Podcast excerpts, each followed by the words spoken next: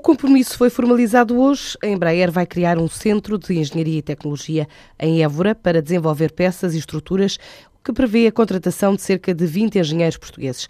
É um novo centro da construtora aeronáutica brasileira, vai ser o segundo fora do Brasil, depois do primeiro que abriu nos Estados Unidos.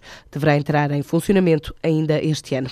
A Iguari Vários identificou 45 potenciais clientes para exportação durante a participação de três dias no CISAB em Lisboa. Esta empresa portuguesa, nascida em 2010, vende carne fresca e congelada e ajuda outras parceiras na internacionalização, sendo os países da América do Sul, como a Venezuela, os principais destinos de atuação.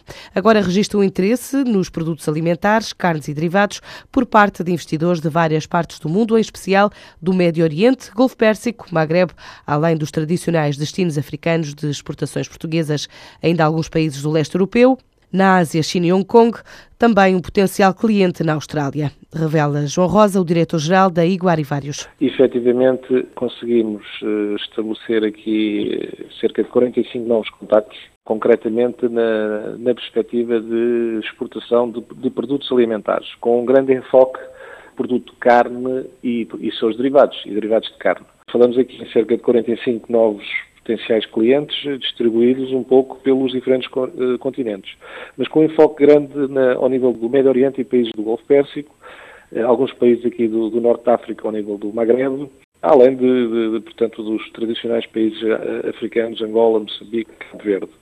Para além disso, contactos também interessantes ao nível de, portanto, de países do leste da Europa, e depois no, ao nível do continente asiático, nomeadamente com clientes de, oriundos de China, Hong Kong e inclusive depois ao nível da Austrália. Um, curiosamente, um cliente da Austrália também poderá ter algum interesse neste tipo de artigos. A empresa diz que 2013 foi o ano de consolidação no mercado, já exporta 95% da produção, estima crescer entre 30% a 40% este ano, depois de estabelecer uma parceria com a Rapural. Pode-se considerar, portanto, a maior empresa exportadora de carnes eh, frescas e congeladas deste país. Portanto, em 2014 perspectivamos eh, efetivamente crescer. Eh, portanto, a empresa em, 2000 e, em 2013 eh, faturou cerca de 20 milhões de euros, portanto, é um resultado dessa ordem de grandeza.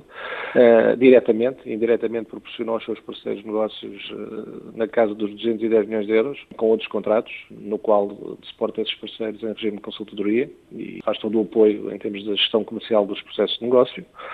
2014, com certeza, e dentro desta parceria última que desenvolvemos juntamente com a Raboral, poderemos perfeitamente eh, ter aqui um crescimento na casa dos 30% a 40% de negócio. A Iguari Vários faturou 20 milhões de euros o ano passado, mas originou vendas diretas e indiretas dos parceiros na ordem dos 213 milhões, tendo já negociadas 7 mil toneladas de carne para este ano. As vendas da Corticeira Amorim cresceram 1,5% em 2013 para os 542 milhões e meio de euros.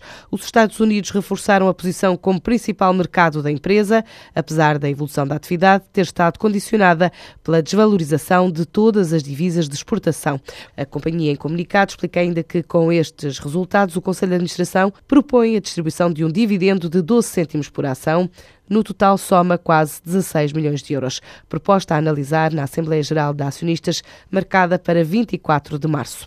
A Sonai Capital convocou os acionistas também para se reunirem em Assembleia Geral a 17 do próximo mês, depois de, na quinta-feira, ter apresentado prejuízos anuais de 3,2 milhões de euros. Outra empresa deste universo Sonai vai deixar de estar cotada no PSI 20. De acordo com a Euronext Lisboa, a Sonaicom sai do índice principal português a partir de segunda-feira, depois da oferta pública de aquisição de ações da empresa ter tido uma adesão de 62%.